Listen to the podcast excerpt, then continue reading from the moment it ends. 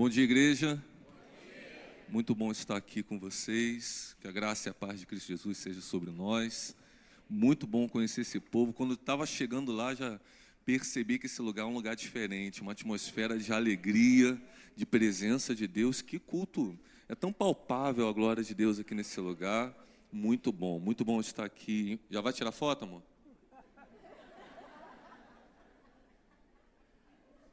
Que o rosto não ajuda, né? Então, de vez em quando, a gente tem que fazer uma pose. Quero agradecer aqui esse homem de Deus, pastor Marcelo, que eu tive o privilégio de conhecer lá em Juiz de Fora. E temos, pela graça de Deus, estreitado os laços. Bom também chegar aqui e ver alguns irmãos aqui conhecidos, a irmã Miriam e família. Também estou vendo alguns jovens lá do Pôr da Pedra, Rufino, Rayane, sua prima bom estarmos aqui. Estou, conforme o pastor Marcelo falou, acompanhado aí da, da mulher mais linda do mundo, né, irmãos? É minha esposa. Fica de pé aí para o povo te conhecer e saber que você é minha. Ah. Tirou, né, irmã? É minha, já tem dono. Estamos há 20 anos casados e 25 anos namorando. É. Eu tinha 16 anos, estava num culto como esse, igreja cheia.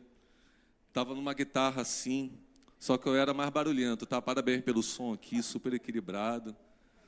E aí eu vi essa gata entrando na igreja e falei, hoje é o dia da minha bênção. Que eu era magro que dava dó, né? Meu paletó listrado de uma listra só. Se dependesse do meu rostinho, coitado de mim. Então eu, cada um usa a arma que tem, né? Eu tinha guitarra na mão.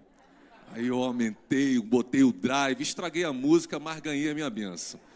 Deus já me perdoou, estamos juntos aqui. Temos dois filhos lindos, a Júlia, que está fazendo prova na UERJ lá, motivo pelo qual eu não pude chegar mais cedo aqui para tomar café com vocês. Fiquei sabendo que o café foi uma delícia. Né? E que bom que aí eu posso me alongar porque ninguém está com fome. Né? É, numa próxima oportunidade, certamente vou tomar esse café especial aí, que é famoso no Jardim Catarina. Mas vim aqui para pregar a palavra, conforme o pastor Marcelo disse, eu sou pastor lá adjunto da Igreja Nova Vida em Porto da Pedra, e um privilégio falar para a família e falar desse tema que é um tema é, em muitas igrejas não falado, é um tabu, tem muita gente que tem dificuldade em falar, tem outros que têm dificuldade em ouvir, mas a palavra trata de sexualidade, desde Gênesis até Apocalipse. Então é importante que a gente discuta esse tema. E o pastor Marcelo, juntamente com vocês, todo o ministério, foi muito feliz em falar é, é, abordar o tema desse jeito, né? Sexualidade não tão moderna, porque é fato que nós vivemos hoje um tempo de modernidade. A modernidade, aliás, ela não é não é algo atual, né? Desde o século XV, XVI, nós já falamos de modernidade. Eu não, eu sei que a maioria aqui não gosta de história. Quantos gostam de história? Então vou pregar só para essa pessoa aqui. Século XV, XVI começa a modernidade, né? e a modernidade ela fala de nova, numa nova relação de produção, de consumo, mas uma característica espiritual que teve é a substituição do teocentrismo pelo antropocentrismo. Então, Deus é tirado do centro e o homem é colocado agora no centro de tudo. Quem é tirado do centro? Deus. E quem é colocado no centro? O homem. E aí a gente vem, e hoje a gente está numa era que, assim, os filósofos, sociólogos determinam não mais o modernismo, mas o pós-modernismo. Essa era onde que a gente foi impactado não apenas por uma classe dominante, por um novo modo de produção e consumo, mas pelas tecnologias, pelas novas formas de, de relacionamento social, pela era digital, é a era do Facebook, é a era do, do Instagram, é a era do TikTok, é a era. É, fala outra aí. Ah, não sei. Essas eras aí digitais, de mídias digitais. Tudo isso mudou a forma de nós relacionarmos, a forma de nós é, é, comunicarmos com o outro. E no meio dessa toda pós-modernidade, há um sociólogo muito famoso chamado Zygmunt Bauman, que ele disse, ele atribuiu um conceito a esse tempo que nós vivemos, chamando de modernidade líquida. Qual foi o conceito que ele deu? Modernidade líquida. Ele disse que hoje nós temos que ser muito fluidos, as, as, inovações são muito rápidas. Então, tudo aquilo que é sólido, todo construto absoluto, ele, ele causa um entrave ao progresso, um entrave ao dinamismo. Então, não dá mais para a gente falar de tradições, não dá mais para a gente ter instituições rígidas, como igreja como família. Por quê? Porque são entraves. Nós estamos numa nova perspectiva ideológica, filosófica, assim eles dizem. Então, tudo aquilo que é sólido demais, tudo aquilo que é rígido demais, tudo aquilo que é absoluto demais, ele acaba causando um entrave a esse pós-modernismo. E a igreja está no meio dessa era. Algumas marcas são, são algo assim notáveis dentro dessa sociedade pós-moderna. Eu poderia falar de alguns, mas vou falar de apenas três. Primeira marca dessa geração é que ela é uma geração narcisista. O que, que fala do mito do Narciso? Aquela, aquela pessoa que olhou para o seu reflexo lá na água e acabou se afundando naquelas águas. Quando a gente fala de narcisismo, a gente fala de uma vaidade muito grande as pessoas que estão é, é, muito preocupadas com a sua própria imagem, com a sua reputação, com aquilo que as pessoas vão pensar. E numa era digital onde tudo é postado, onde tudo é divulgado, por exemplo, o meu culto lá em Nova Vida do Pôr da Pedra, ele é transmitido, assim como aqui. Então eu venho na beca. Estou bonito, irmão? Estou o quê, amor? Estou lindo, porque eu tenho uma imagem a zelar. Então eu tenho que procurar falar adequadamente tudo que refere-se à nossa imagem, a gente se preocupa. E qual é o, o, o, grande, o grande prejudicial disso? Porque nós fomos feitos não para espelhar a imagem do homem, mas nós fomos feitos para refletir a glória de Deus. Aleluia. Fomos criados à imagem e à semelhança de Deus, conforme a irmã falou aqui. Então, o narcisismo ele depõe contra isso. O homem agora está no centro e a sua imagem que ele quer de alguma forma promover. Mas essa igreja e nós estamos comprometidos em promover a imagem de Deus, a semelhança de Deus. Então, promover a imagem e a semelhança se trata do caráter de Deus, se trata das ideias de Deus e não da ideologia deste século. Amém até aí? Então, falei do, da primeira marca, que é o narcisismo. A segunda marca é o hedonismo. O que, que é o hedonismo? A busca pelo prazer. Né? Nós queremos. Quantos querem ser felizes? Uau! O que eu quero é ser feliz. Feliz, não é isso? Já diria aquele antigo louvor. Né? Lá no lugar onde eu nasci. Alguma coisa assim, não é isso, irmão? Pastor Marcelo? Então, todo mundo quer ser feliz. Eles confundem felicidade com momentos de prazer. Eles confundem felicidade com momentos de prazer. Toda hora o homem quer é, é, é prazer e ele está viciado nessa dopamina. O TikTok é exatamente isso. Aqueles 30 segundos da dancinha, do vídeo, daquela super piada engraçada e logo acaba e você tem que correr. E você tem que subir, você tem que subir. Por quê? Eu preciso de frações de momentos de prazer, porque senão meu dia se torna um tédio. E qual é o grande viés disso? Que a alegria do Senhor é a nossa força. A presença de Deus é o prazer do adorador. Quando o homem tira Deus do centro, as coisas tomam o lugar de Deus. A vida continua vazia. A Bíblia nos convida a buscar em primeiro lugar o reino de Deus e a sua justiça e as demais coisas nos serão acrescentadas. O que que um homem pós-moderno faz? Ele deixa o reino de Deus em segundo lugar busca as coisas em primeiro, não alcança as coisas, não alcança o reino e a vida fica uma bagunça. E ele precisa dessas doses de dopamina para tentar cobrir o tédio do vazio do seu coração. Faz uma experiência hoje, coloca Deus no centro. Coloca Jesus no centro, coloca a palavra no centro, e você vai ver a alegria, a glória de Deus transformando a tua alma. E as coisas vão ocupar o lugar que lhe devem o lugar secundário. À medida que nós nos aproximamos de Deus, as outras coisas nos vão, vão sendo acrescentadas. E a terceira grande marca dessa geração pós-moderna é o relativismo. Então, nada mais é absoluto. Cada um tem a sua verdade. Você já ouviu essa frase? Essa é a sua verdade. Como assim? A Bíblia me ensina que verdade sempre foi um construto absoluto. Verdade é verdade. Verdade não tem duas versões. E a partir dessa geração, a partir desse momento pós-moderno, toda todo ponto de vista é a vista de um ponto. Vocês já ouviram essa frase? Eles falam isso. Todo ponto de vista é um, É a vista de um ponto. Depende do lugar onde você está. Pastor, você está aí, no, no púlpito, eu estou aqui. Então, a minha forma de ver é uma, a tua forma de ver é outra. Podemos até ter formas de perspectivas diferentes, mas verdade só tem uma. E se o Filho vos libertar, verdadeiramente sereis livres. Disse Jesus: Eu sou o caminho, eu sou a verdade e eu sou a vida, e ninguém vai ao Pai a não ser por mim. Então a gente pode ter muitas ideias, a gente pode ter muitas ideologias e filosofias, mas só temos uma verdade: é a verdade da palavra de Deus. É ela que nos orienta, é ela que nos liberta. Então, dentro desse contexto pós-moderno em que a igreja está inserida, eu trouxe aqui uma palavra baseada em 1 Tessalonicenses, capítulo 4, a partir do versículo 1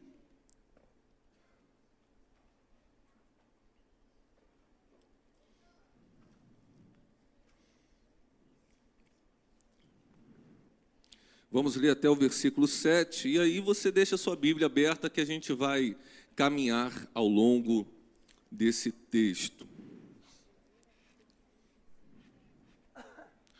E quando eu estou falando aqui a respeito da pós-modernidade, não estou falando para a gente lutar contra a cultura pós-moderna. Todos nós temos o nosso celular, todos nós temos o nosso modo de vestir. Nós, a igreja hoje tomou uma nova, é, é, uma nova dinâmica, uma nova arquitetura. E que igreja linda vocês têm! Parabéns pela igreja, parabéns pela estrutura. E é tão bom quando vê que a estrutura muda, mas a essência continua, que é a glória de Deus, a presença, a comunhão dos irmãos, né? a prioridade na palavra. E é isso que a gente tem que viver. Amém ou amém? Então, se, vivamos uma sexualidade moderna, mas não tão moderna. O princípio da palavra continua absoluto. E assim ensina o apóstolo Paulo. Eu vou ler aqui na versão Nova Almeida Atualizada, uma versão que foi disponibilizada a partir de 2017. Diz assim o texto bíblico: Finalmente, irmãos, pedimos a vocês e exortamos no Senhor Jesus que assim como aprenderam de nós a maneira como devem viver e agradar a Deus, e efetivamente o estão fazendo, que vocês continuem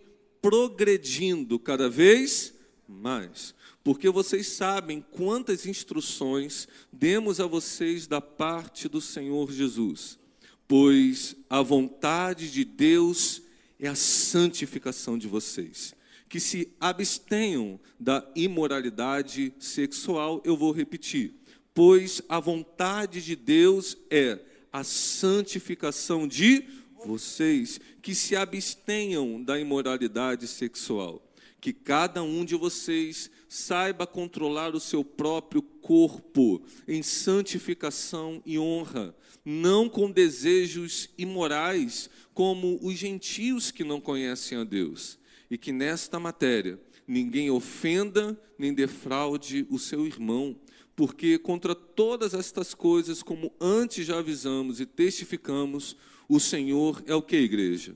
O vingador. Pois Deus não nos chamou para a impureza. Você pode repetir isso comigo? Pois Deus não nos chamou para a impureza, e sim para a santificação. Portanto, quem rejeita estas coisas não rejeita uma pessoa, mas rejeita quem, irmãos? A Deus, que também dá o seu Espírito Santo a vocês. Paulo está escrevendo aqui a igreja de Tessalônica, uma igreja que estava situada numa cidade impregnada pela cultura greco-romana. A cultura greco-romana era uma cultura extremamente sexualizada, erotizada, sensualizada. Religião e sexualidade era algo inteiramente misturado. Existiam as sacerdotisas, as profetisas cultuais, onde ali naqueles templos pagãos eram praticados ritos de orgias em devoção aos seus deuses. Então a religião impregnada na cultura cultura greco-romana, na cultura de Tessalônica, é, se misturava a forma de proceder daquele, da, daquela cidade. No meio daquela cidade, Paulo, conforme diz em Atos 17, em sua primeira viagem missionária, fica lá por cerca de três semanas, prega o evangelho para aquela cidade imoral, para aquela cidade cheia dessa, dessa cultura erotizada, e o evangelho começa a crescer naquele lugar, como o evangelho cresceu aqui também. Amém, amém. Cresceu no Jardim Catarina. Glórias a Deus. Paulo teve que fugir por conta de uma perseguição judaica. Ele manda Timóteo saber como que o evangelho estava lá. Timóteo volta trazendo boas notícias. Paulo fica super feliz. Ele começa com essa carta aqui responder e confirmar alguns ensinos. Então Paulo estava preocupado com o contexto imoral da cidade. E nós também, irmãos, nós estamos aqui nessa igreja adorando a Jesus, louvando ao Senhor, recebendo a palavra. Estaremos daqui a pouco em comunhão com o corpo, tomando a santa ceia. Mas nós vivemos, assim como a igreja de Tessalônica, numa sociedade imoral, sim ou não?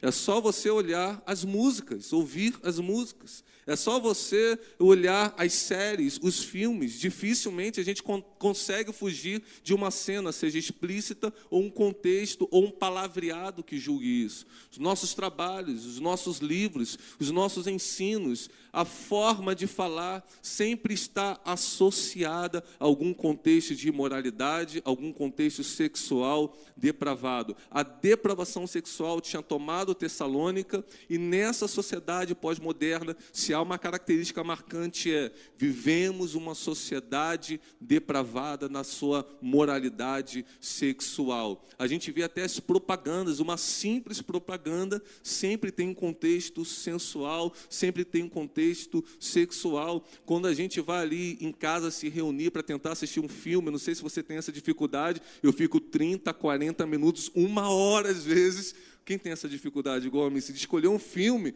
que possa ser assistido em família? Porque está difícil nós termos um entretenimento que possa agregar, que possa edificar, porque o mundo jaz no maligno e o mundo está impregnado. É com essa preocupação que o apóstolo Paulo escreve esse capítulo aqui. É com essa preocupação que o pastor Marcelo e toda a liderança da igreja está abordando esse tema aqui. Esse é um tema que te preocupa, irmãos? Cinco pessoas? Esse é um tema que te preocupa? Deveria. Porque se está explicitada essa preocupação na palavra e nós queremos viver de um modo agradável a Deus, este é um assunto que nós temos que levar a sério. Este é um assunto que nós devemos expor. Este é um assunto que nós devemos tratar. E o zelo pastoral de Paulo faz isso. Eu vou ensinar, eu vou lembrar, eu vou reforçar, porque é isso que um pastor faz, como eu. Eu sou um pastor. E qual é o dever do pastor? Ensinar e ensinar e ensinar de novo e de novo até que a cultura do céu prevaleça sobre a cultura do mundo. Até que a cultura do céu esteja impregnada no seio da igreja. E nós vivamos uma vida santa, piedosa, pura, uma vida que agrada a Deus. É para essa igreja que eu estou pregando, uma igreja que quer agradar a Deus. Glórias a Deus por isso. Então a gente chega aqui no versículo 3, se a tua Bíblia está aberta, e agora eu começo a pregar. Acabou a introdução.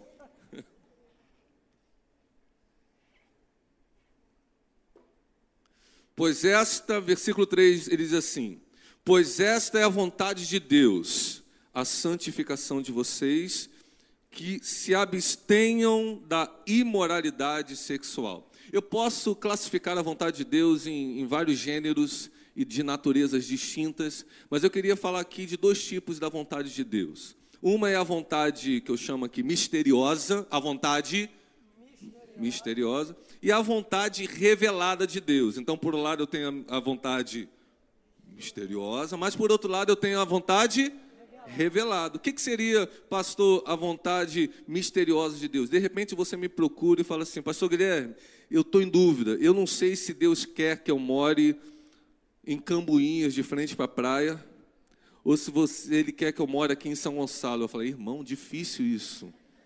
Porque São Gonçalo é tão bonito, é tão bom, eu não sei. Sim ou não, irmãos?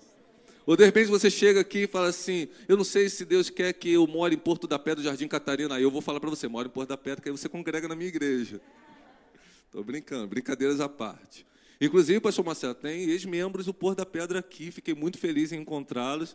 Então, numa ótima igreja, diante de um ótimo pastor, família pastoral, estarão bem cuidados. Mas chega, tá bom, Rufino? Hoje à noite quero te ver lá na igreja, Rayane e Idem. Então existe vontade misteriosa. Né? Você de repente procura, me procura e fala assim, pastor, que, que, qual carreira que eu devo escolher? Eu falei, irmão, não sei, sobe lá no Monte da Amendoeira, faz, faz um propósito de, de oração, procura uma irmã do coque, tem irmã do coque aqui? Tem? É? Meu Deus, mas ela não veio de coque não, graças a Deus, né? Procura revelar, tá lá a irmã lá, ó, isso aí, procura, qual o nome da irmã?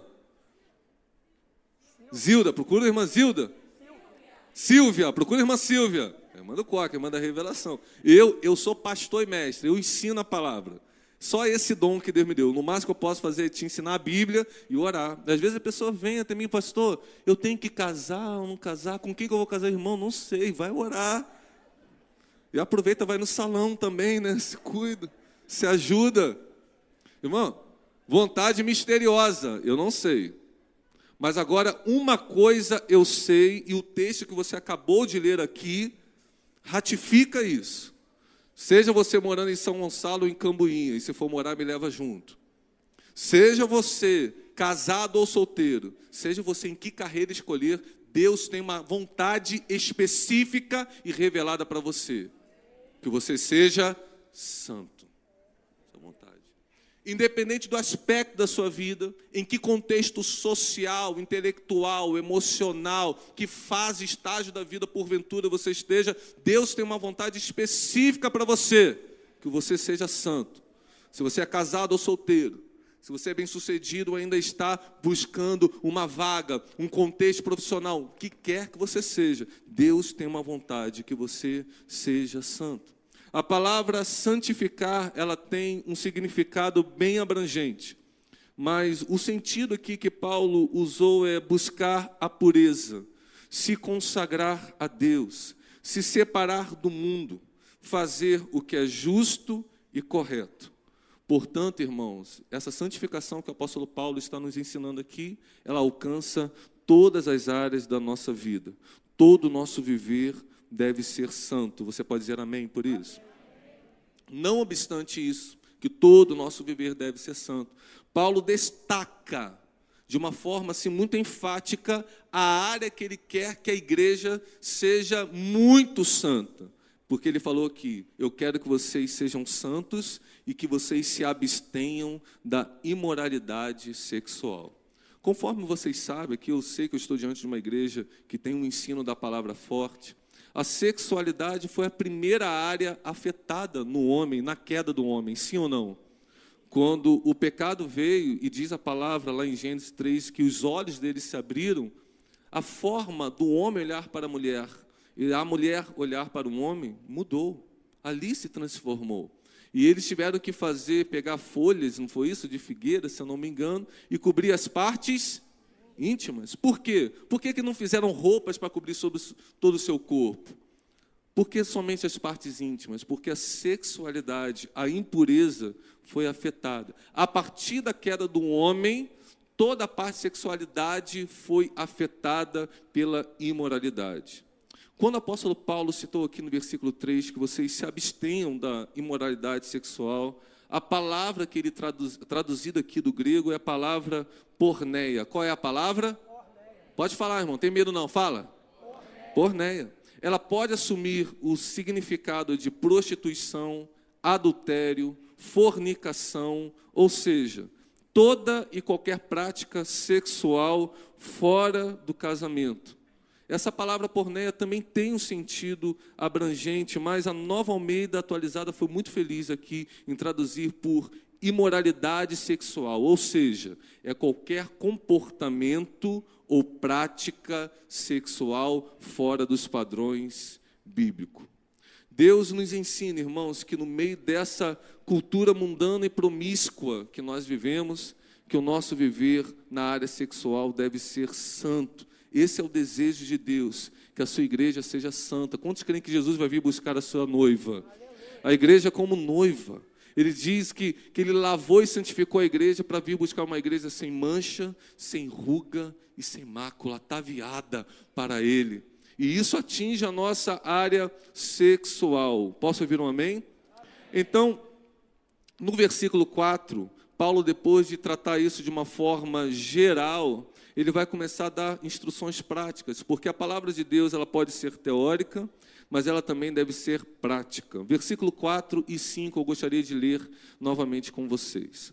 Que cada um de vocês saiba controlar o seu próprio corpo em santificação e honra, não com desejos imorais como os gentios que não conhecem a Deus. Note que há uma responsabilidade. É lógico que nesse período soteriológico, onde nós já fomos justificados, um dia nós seremos glorificados, e vocês cantaram aqui como vocês anseiam esse dia, onde a gente vai estar diante de Jesus, vamos dançar para Ele, vamos ficar em silêncio, vamos cantar ou vamos bradar. Quantos anseiam por esse dia? Oh, glória! Ouvir o nosso nome ali escrito no livro da vida, e o Senhor dizendo: Vinde benditos, meu Pai, para o reino que vos está preparado desde a fundação do mundo. Eu anseio por esse dia. Mas entre a justificação e a glorificação, nós estamos nessa batalha chamada santificação. E essa santificação é progressiva, ela é de glória em glória é dia a dia. E dentro dessa santificação, o Espírito Santo está em nós, trabalhando em nós. Quantos têm esse poder do Espírito Santo vivificador na sua vida? Amém? Não obstante, há uma responsabilidade que nos cabe. Há uma responsabilidade que é diretamente nossa. O apóstolo Paulo escreveu aqui no início do versículo 4: que cada um de vocês saiba controlar o seu corpo. Não é o pastor que controla o corpo dos irmãos. Não é a mamãe que controla o corpo do adolescente. O dever e a responsabilidade do controle do corpo é de quem? Não é nossa nada, é sua, irmão. Estou falando que aqui que a senhora fala é minha. É minha. O apóstolo Paulo nos ensina isso. Que cada um saiba controlar o seu corpo. Lembra quando Caim começou a ficar com inveja de Abel? Quantos lembram? Estava lá, irmã? Não? Mas vocês leram, amém ou não amém? Glórias a Deus. E estava lá. Caim começou a ficar com inveja, ele começou a premeditar algo. Deus visitou Caim e falou assim: Caim, o pecado jaz a tua porta. Aí logo depois Deus vai falar assim: cumpre a você dominar. Não é pecado ser tentado. O pecado é a gente dar luz à cobiça que está dentro de nós. Então, existe uma responsabilidade. A despeito da obra santificadora do Espírito Santo, nós já estamos limpos pela palavra que Deus nos tem falado. Existe uma responsabilidade nossa de colocar a palavra de Deus em prática, viver a santificação e controlar o nosso corpo. Esse mesmo apóstolo Paulo escreveu na igreja em Coríntios, em 1 Coríntios 6, versículo 12, vai dizer assim: Todas as coisas me são lícitas, mas nem todas convêm. Às vezes as pessoas vêm me perguntar, bate lá no gabinete, pastor, eu posso fazer. Irmão, poder, você pode tudo. Aliás, existe um poeta, até secular, Pablo Neruda, que escreveu o seguinte: você é livre para fazer as suas escolhas, mas será prisioneiro das suas consequências. Então, você é livre para tomar as suas decisões, mas lembre-se, que toda escolha traz uma consequência, e delas você não terá como fugir. Você será prisioneiro das suas escolhas. Então o apóstolo Paulo me ensina: todas as coisas me são lícitas, mas nem todas convêm. Todas as coisas me são lícitas, mas eu não me deixarei dominar por nenhuma delas. Ou seja, eu só vou fazer o que me edifica. Eu só vou fazer o que me chama para a santidade e para a comunhão com Deus. E ele prossegue nesse raciocínio a partir do versículo 13, dizendo o seguinte: Os alimentos são para o estômago, o estômago para os alimentos, mas Deus destruirá tanto o estômago quanto os alimentos.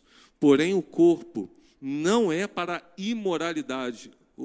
É, ouçam atentamente, irmãos. Porém, o corpo não é para imoralidade, mas para o Senhor e o Senhor é para o corpo.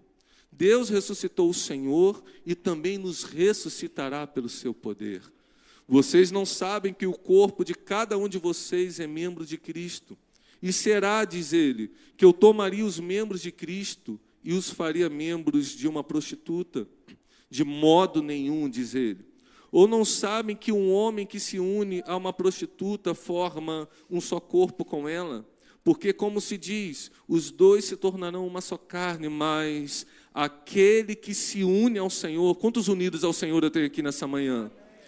Olha o que ele diz: é um só espírito com ele. Então, em 1 Coríntios 6, versículo 18, ele vai bradar assim: fujam da imoralidade sexual, está com um ponto de exclamação. Ao contrário de você, quando escreve aquela mensagem no, no WhatsApp ou no e-mail, fica botando um monte de ponto de exclamação. O ponto de exclamação aqui quer dizer um brado. Ele diz aqui: fujam da imoralidade sexual. Por quê? Qualquer outro pecado que uma pessoa cometer é fora do corpo. Mas aquele que pratica a imoralidade sexual peca contra o próprio corpo. Será que vocês não sabem que o corpo de vocês é o que, irmãos? Santuário, templo do Espírito Santo que está em vocês e que vocês receberam de Deus, e que vocês, olha o que ele diz, não pertencem a vocês mesmos.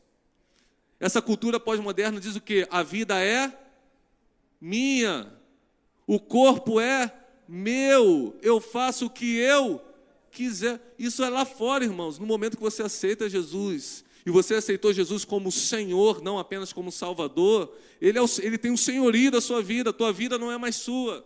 O seu corpo não é mais seu, você quer agora se unir a Ele e refletir a imagem e semelhança dele. É para essa igreja que eu estou pregando, não é isso? Então, irmãos, então o apóstolo Paulo nos ensina: fujam dessa imoralidade, porque o corpo de vocês é o santuário do Espírito Santo e esse santuário não é mais de vocês, é de Deus. E no versículo 20 ele vai dizer: porque vocês foram comprados por preço. Que preço, irmãos? Não foi ouro, nem prata, nem qualquer outra coisa corruptível. Foi o sangue imaculado na cruz do Calvário que nos regenerou, que nos libertou do império das trevas e nos transportou para o reino do Filho do seu amor. Então ele nos clama aqui: nós fomos comprados por preço. Aí ele termina dizendo: agora, pois, glorifiquem a Deus no corpo de vocês. Quantos amam glorificar a Deus? Eu amo, irmão. Só que glorificar a Deus é mais do que dar glória no meio do louvor. Eu amo dar glória no meio do louvor. Continue. Glorificar a Deus é muito mais do que dar glória no meio da mensagem. Eu amo quando vocês dão glória, eu fico mais animado. Glória a Deus. Mas existe um contexto ainda mais profundo. Um senso de propósito ainda mais exato. Glorificar a Deus não apenas com os nossos lábios, glorificar a Deus com a nossa vida, com o nosso corpo, que é o santuário do Espírito Santo. Ele está aqui neste corpo.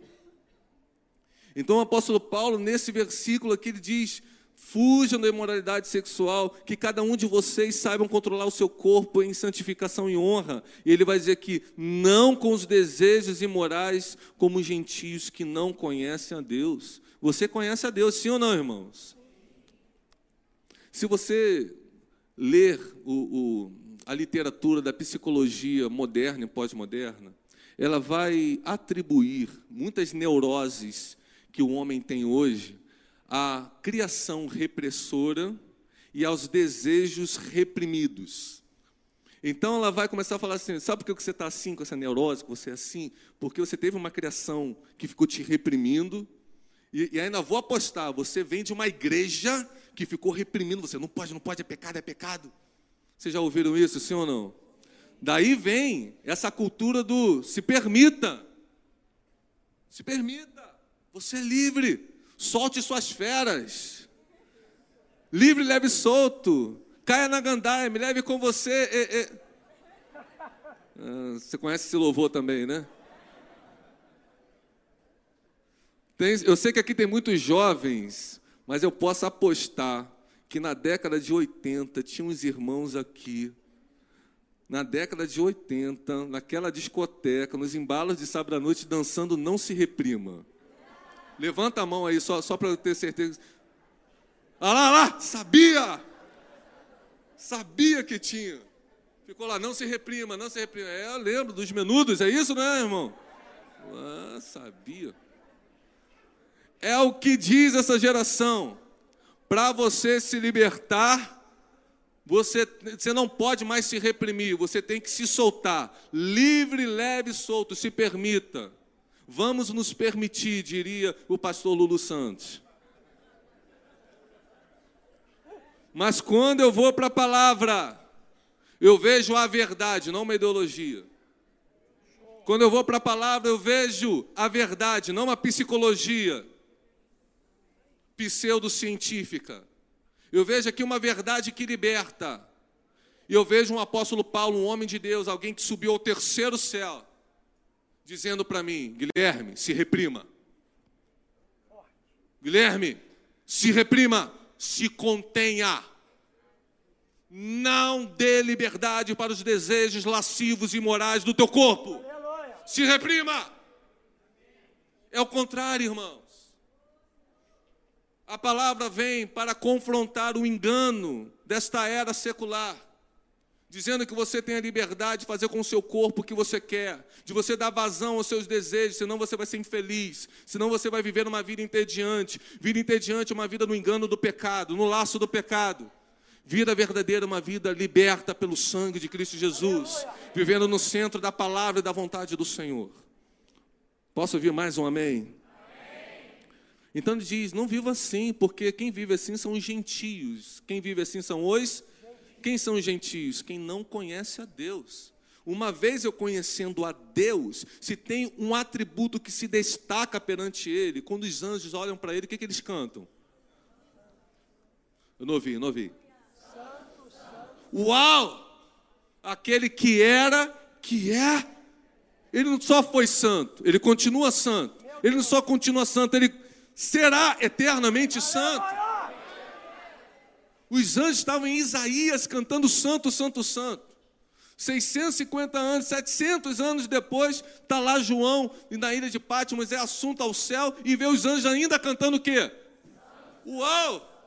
Você acha que é falta de inspiração poética? É porque se tem algo em Deus que é firme, que é destacado, é a santidade dele. Ele é digno, ele é poderoso, ele é grande, ele é majestoso mas acima de tudo ele é santo. Então, qual é a expectativa que Deus nutre a respeito da sua igreja? Que ela também seja igualmente santa. Então o apóstolo Paulo fala: lute por isso, porque você conhece a Deus, e o Deus que você serve, o Deus a quem você se uniu, o Deus a quem você agora vai sentar à sua mesa. Olha que mesa solene, mesa santa nós precisamos viver a santidade na área sexual no ambiente da nossa família. Nós temos uma natureza ainda pecaminosa, mas devemos lutar contra ela. Por isso o apóstolo Tiago diz no capítulo 1, versículo 13: Ninguém ao ser tentado diga, sou tentado por Deus. Porque Deus não pode ser tentado pelo mal, e ele mesmo não tenta ninguém, ao contrário Cada um é tentado pela sua própria cobiça, quando esta o atrai e o seduz. Então a cobiça, depois de haver concebido, dá à luz o pecado. E o pecado, uma vez consumado, gera a morte. Então, da mesma maneira que a queda entrou no homem e modificou, alterou, deturpou o padrão da sexualidade no homem, essa cobiça fica na natureza humana o que o apóstolo Paulo está nos ensinando é: mas vocês receberam uma nova natureza. O Espírito Santo está modificando vocês. Então, larguem essas questões e comecem a se consagrar a Deus. Posso ouvir mais um amém? amém. Não pense por causa do meu, da minha ênfase que eu estou aqui numa pregação contra a sexualidade. Longe disso. Porque o sexo, quem criou o sexo, irmãos? Eu não ouvi, você está tá em dúvida. Eu estou achando que a igreja está em dúvida. Quem criou o sexo? Deus. Então, tudo que Deus criou, viu Deus que era bom. A pregação não é contra a sexualidade, é contra a sexualidade pecaminosa. Deus criou o sexo para multiplicar as gerações e para satisfação do homem. Quantos aqui gostam de sexo? Eu gosto muito. Emo. Esse, eu gosto. O apóstolo Paulo, em 1 Coríntios capítulo 7, E você não deixa de ser santo por gostar. É isso que eu estou querendo ensinar à igreja. O problema não é a sexualidade. O problema é essa sexualidade moderna. Por isso o tema é sexualidade não tão moderna. Tem que ser uma sexualidade bíblica. Tem que ser uma sexualidade. Tem que ser uma sexualidade bíblica. Por isso, esse mesmo apóstolo Paulo vai escrever em 1 Coríntios 7 só sobre esse tema para os casados, por exemplo. Ele vai escrever, por exemplo, assim: não se privem um ao outro. O que, ele está querendo dizer? Mulher, para com esse negócio de dizer que está com dor de cabeça. Ó, oh, ouvimos falar Deus aí.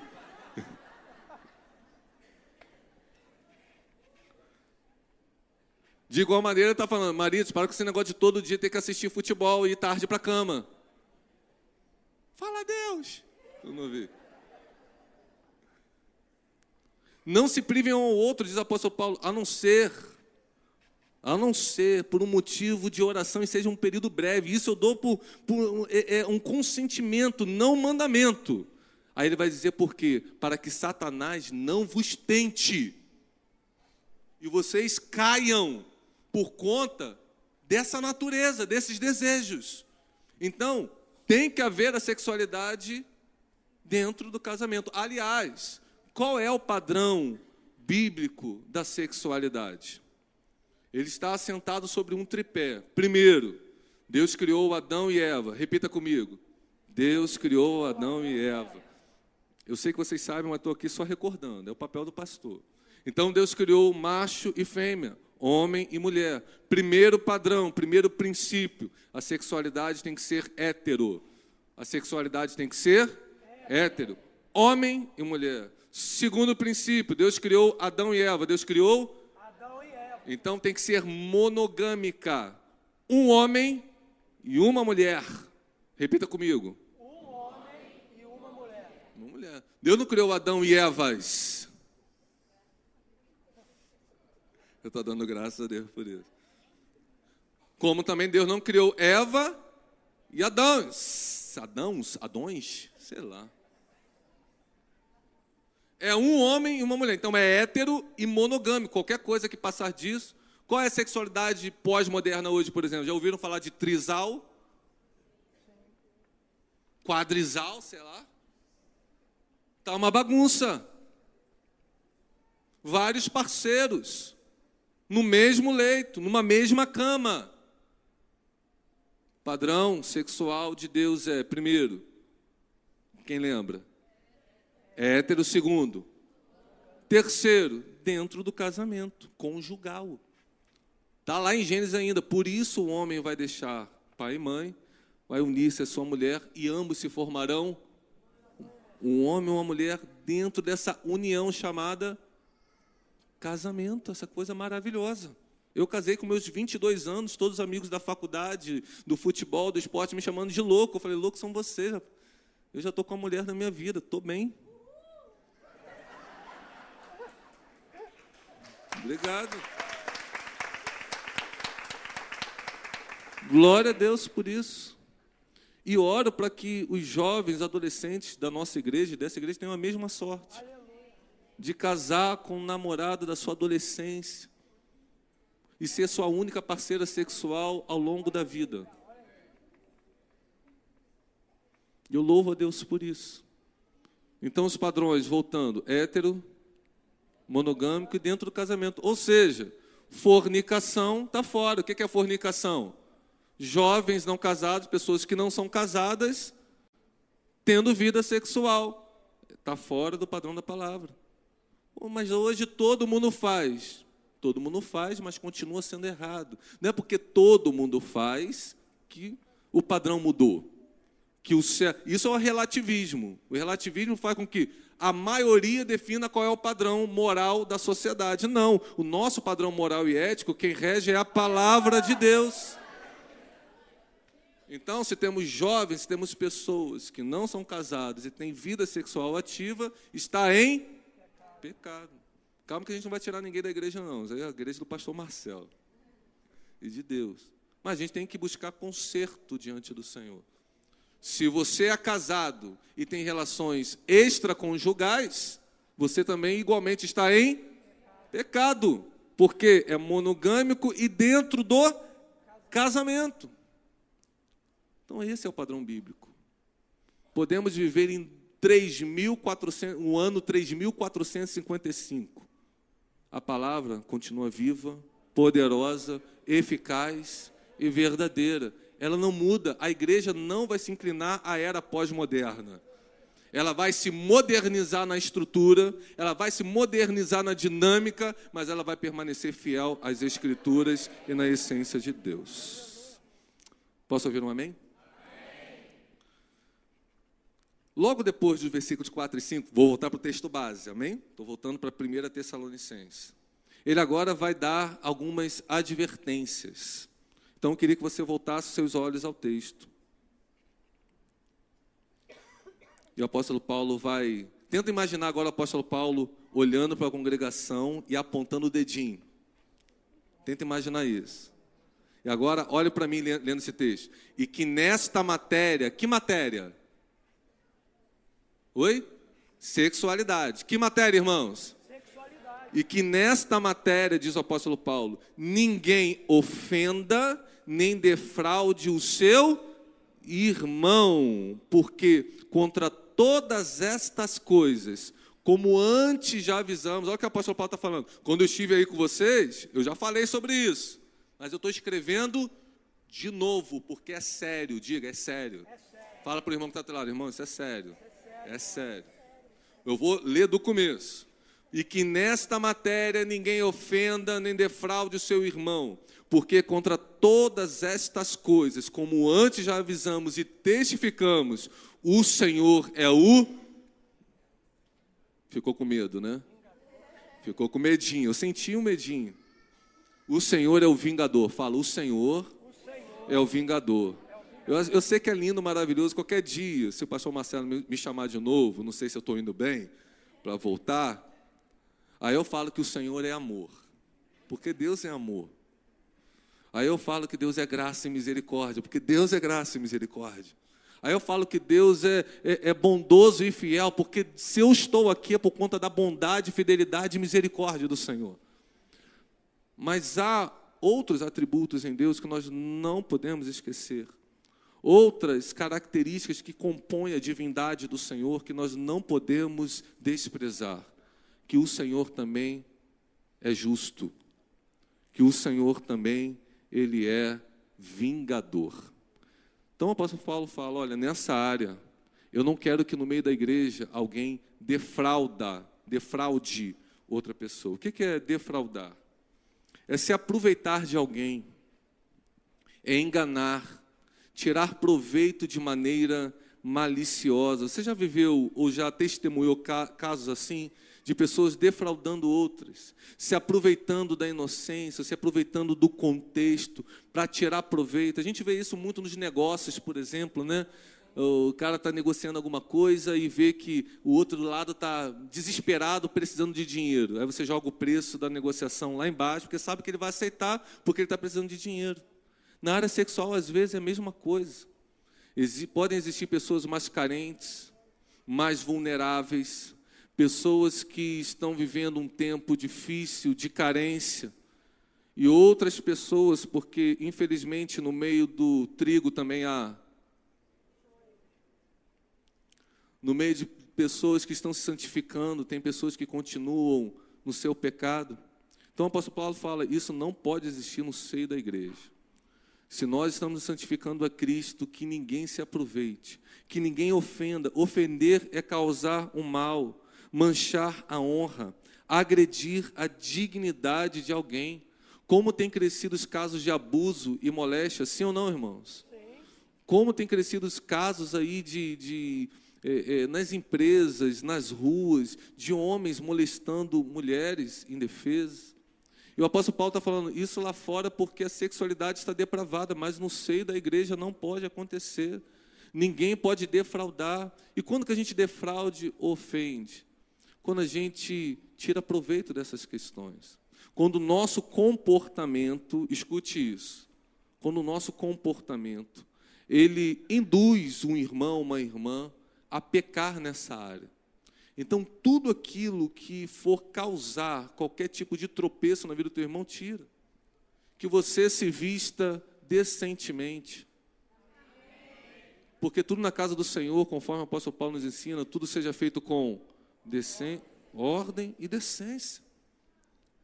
Então, se vista adequadamente, se comunique adequadamente, tire os gracejos, os elogios que não te cabem, as segundas intenções. E quando eu falo gracejos e comunicações, não apenas ao vivo, né? Porque hoje nós temos toda essa esfera digital, das mídias sociais, as suas postagens. Fala Deus. Eu não conheço vocês não, tá, irmão? Mas estou sentindo uma nuvem profética aqui. A forma de tocar no outro. Você sente quando alguém está te tocando com maldade ou quando não está te tocando com maldade? E às vezes isso tem aonde? Na igreja. o irmão me tocou estranho. E ele é casado.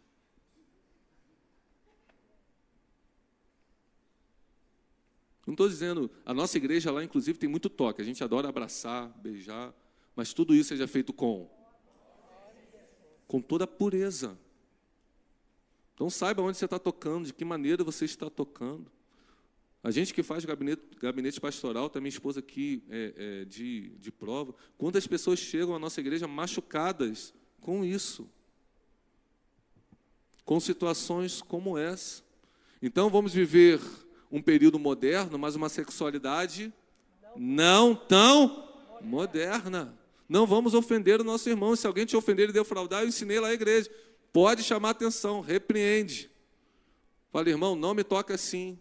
Irmã, não fale assim comigo. Eu sou de Jesus, como dizia o irmão Lázaro, eu sou de Jesus, eu sou de Jesus. Meu corpo é santuário do Espírito Santo. Não me induza ao pecar e não peque. Se conserte perante o Senhor. Que a gente tenha essa postura, que a gente tenha essa firmeza, porque Deus de todas essas coisas, Ele é o que, irmãos? Ele é o vingador. Ele viu Davi se aproveitando de Urias e Batseba, e apesar de Davi ser um homem segundo o coração de Deus, apesar dele ser esse adorador extravagante que a gente imita, desse coração que ele teve pelo tabernáculo, e se tem algo que Deus vai reconstruir é o tabernáculo caído de Davi.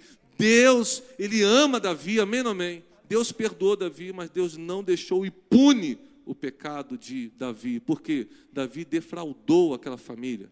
Davi ofendeu aquela família e nós não podemos usar a nossa posição, a gente não pode se aproveitar da posição inferior de outros, da vulnerabilidade de outros. Nós devemos ser promotores não apenas da paz, mas da santidade dos nossos irmãos.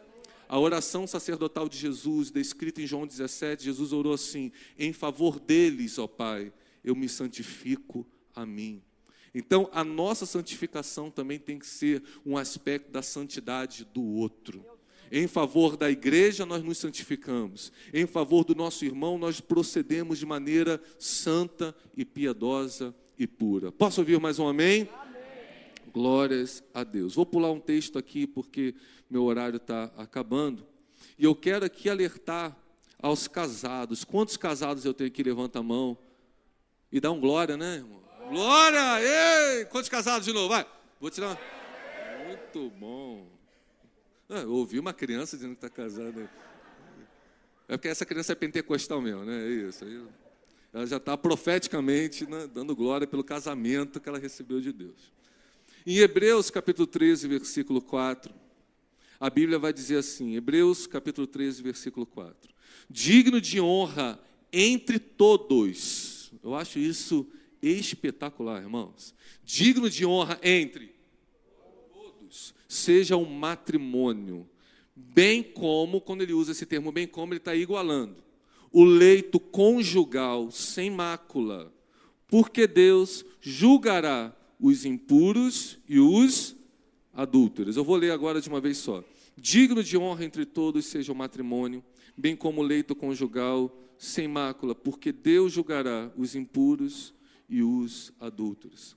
Então, Deus, a palavra de Deus está destacando o casamento como algo solene, algo sublime, algo majestoso. A Bíblia está falando assim: digno de honra entre todas as coisas, entre tudo que você possa enumerar como algo bom, eu quero que você coloque o casamento acima disso. Então, olha aí para a esposa, para o esposo e fala assim: bom demais estar casado com você. Acima de tudo, você é para mim.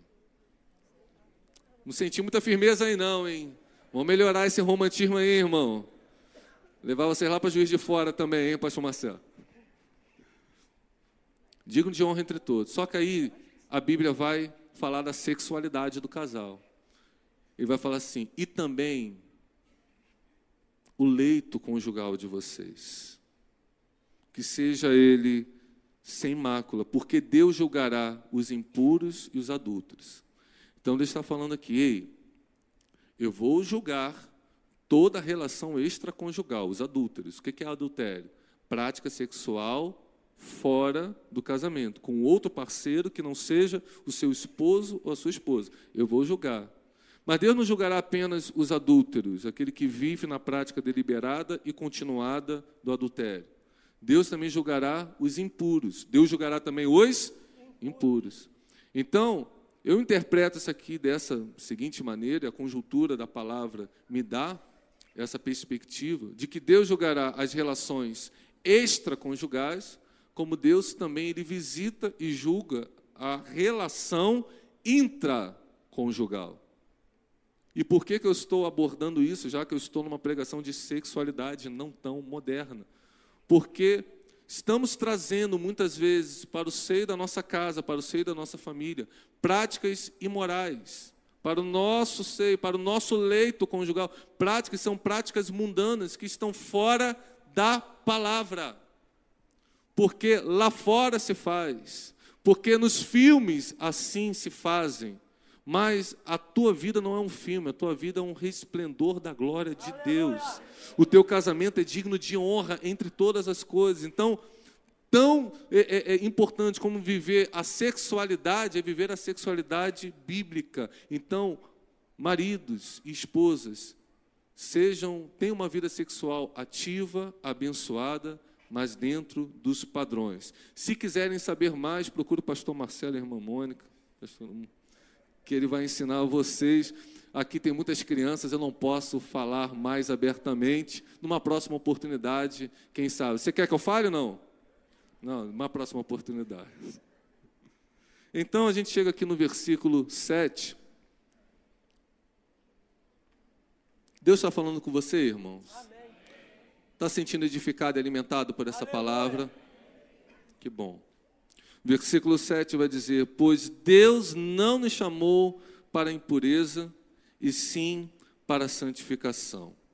Não se engane, irmãos, tudo que chama você para a santidade é Deus, é de Deus, mas tudo aquilo que também te convida para a impureza não é de Deus, é do maligno, é do mundo.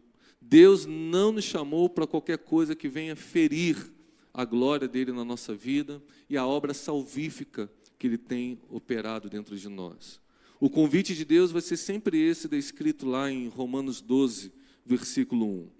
Portanto, irmãos, pelas misericórdias de Deus, peço que ofereça o seu corpo. Ofereça o que, irmãos? Seu corpo, seu corpo como um sacrifício vivo, santo e agradável a Deus, porque esse é o culto racional.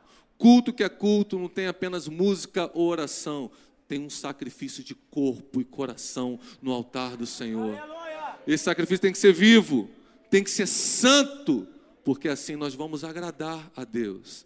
O culto que é o culto, ele não tem apenas os lábios, porque por meio de Jesus a gente oferece sacrifício de louvor que é fruto de lábios. O lábio é apenas o fruto, mas a raiz está no coração. A nossa vida por inteira adora a Deus. Tudo que converge para que você sirva ao Senhor de maneira agradável, santa, vem de Deus. Inclusive essa palavra. Esse meu clamor de hoje aqui nessa manhã, nessa palavra que às vezes desce atravessado, como um remédio ruim, um remédio amargo. E dizia minha avó: remédio ruim é remédio que cura. Tome isso aí, que aí você vai ficar bom. Deus está te chamando para a santidade. Porque eu sei que eu estou diante de uma igreja piedosa que quer ver o Senhor. E a palavra vai continuar nos convidando da seguinte maneira: seguir a santificação, sem a qual sem a qual ninguém verá o Senhor. Essa é a vontade de Deus para você. O apóstolo Paulo escreveu: Pois esta é a vontade de Deus para você, a santificação de vocês. E aí ele vai falar dessa área que a gente está tratando aqui, que se abstenham da imoralidade sexual. A despeito dessa modernidade, dessa pós-modernidade que nos circunda na literatura, na cultura, nas mídias, que você seja orientado pela palavra do Senhor. Por isso, quando chega o versículo 8, e aqui eu termino, o apóstolo Paulo vai dizer aqui no versículo 8, 1 Tessalonicenses 4, 8: Portanto, quem rejeita essas coisas não rejeita uma pessoa, mas rejeita quem, irmãos? Rejeita Deus, que também dá o seu Espírito Santo a vocês. A mim você pode rejeitar. Eu vou ficar triste. Bem tristinho, que eu sou sensível. Criado por vó. Brincadeira. Mimado pela mãe mesmo. Se você me rejeitar, eu vou ficar triste. Mas depois eu vou ficar bem. Minha esposa vai me fazer um carinho. Vai me levar para o quarto. Vai orar por mim, irmão. Vou ter que orar forte hoje por vocês, hein? Mateus 6,6. Entra na porta do teu quarto. Agora, rejeitar a mim não vai te custar nada, mas rejeitar a Deus pode te custar a eternidade. E o apóstolo Paulo está falando: quem rejeita essas coisas que eu estou falando, e tudo que eu preguei aqui, eu preguei baseado na palavra. Falei alguma heresia aqui, irmãos? Falei alguma abobrinha aqui?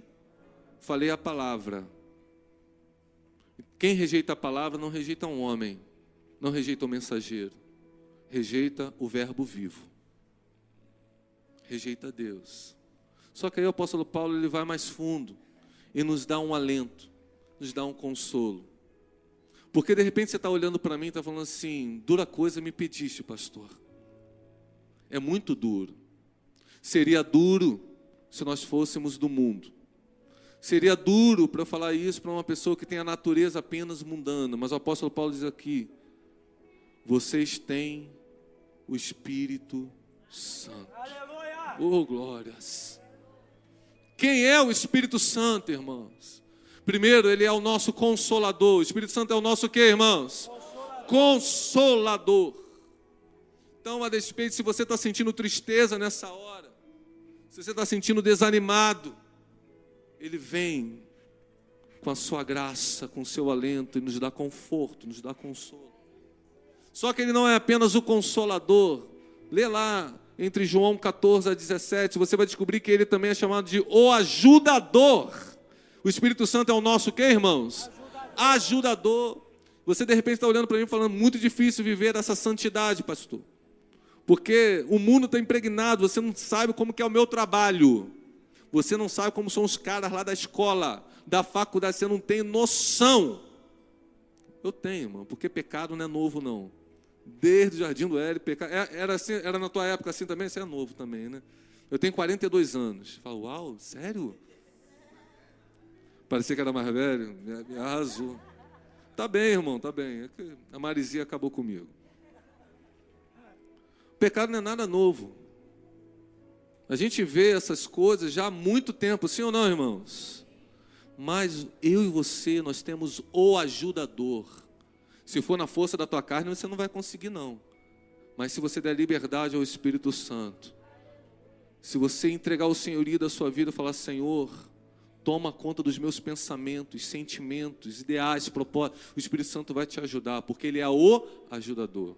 Então eu falei que o Espírito Santo é o consolador, é o ajudador, mas ele também é o intercessor. Aleluia! Então, enquanto você está lutando na sua luta diária contra o pecado, contra essa natureza pecaminosa, contra esses desejos imorais, o Espírito Santo está intercedendo por você com gemidos inexprimíveis, te assistindo para te dar o escape de toda proposta, de toda situação enganosa, embaraçosa. O Espírito Santo está em você, irmão. Então o Espírito Santo é o nosso consolador, ele é nosso ajudador, ele é o nosso intercessor e ele também é o nosso guia. Aleluia. Você não está sozinho. Ele está com você pela mão, ele está te mostrando o caminho, ele está te iluminando. E é isso que o apóstolo Paulo está ensinando para a igreja de Tessalônica, e é isso que eu quero agora aqui concluir a minha introdução e começar a pregar sobre o Espírito Santo. Dizer a cada um de vocês: é possível viver a santificação, é possível viver uma sexualidade sadia, ativa e sadia. Você ser um homem viril, você ser uma mulher que satisfaz o seu marido e idem é possível viver uma sexualidade bíblica prazerosa, desde que essa área também seja dominada pela palavra de Deus e governada pelo Espírito Santo. Dentro do reino de Deus não existe área que é espiritual e área que é carnal. Tudo, quando nós viemos para o Senhor, tudo é de Deus, tudo é dele, por meio dele e para ele são todas as coisas. Inclusive tua vida financeira, tua carreira, teus negócios, tua vida sexual também. Que nós possamos, através dessa palavra, através do encorajamento do Espírito Santo, da assistência do Espírito Santo, viver uma sexualidade não tão moderna, uma sexualidade bíblica. Vamos colocar de pé nessa hora, queridos. Gostaria de orar por vocês, eu passo a palavra.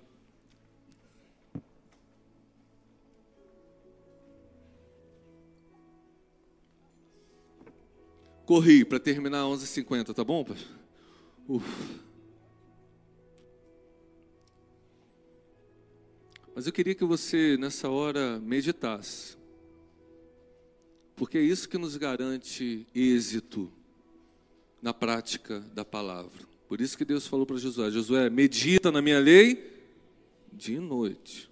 Por isso o salmista Davi começou, abriu os salmos falando assim: Bem-aventurado o homem que não anda no conselho dos ímpios, não se detém no caminho dos pecadores, nem se assenta na roda dos escarnecedores. Antes, o seu prazer está onde?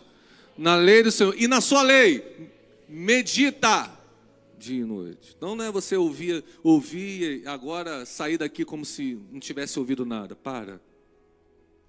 Não deixa a ave de rapina roubar essa semente, não. Não deixe os espinhos crescerem e sufocar essa semente, não. Respira. Medita. Traz a relevância que esse tema merece na sua vida. Se está tudo ok, pede para o Espírito Santo agora, me fortalece nessa área, porque aquele que está de pé, cuidado para não cair. Não fala que dessa água você nunca vai beber, nunca vai ser tentado, que isso aí é coisa de crente pecador. É não, irmãos. Leve isso a sério. Não há ninguém de pé que não possa vir a cair. Então medita. Pense. Peça ajuda ao Espírito Santo. Se puder, coloca as mãos no teu coração. Eu queria ter uma palavra de oração sobre a tua vida. Gracioso Deus, bendito e amado Pai. A tua palavra foi pregada. Eu te peço que neste momento teu Espírito Santo tenha liberdade para aplicá-la, penetrar em cada coração.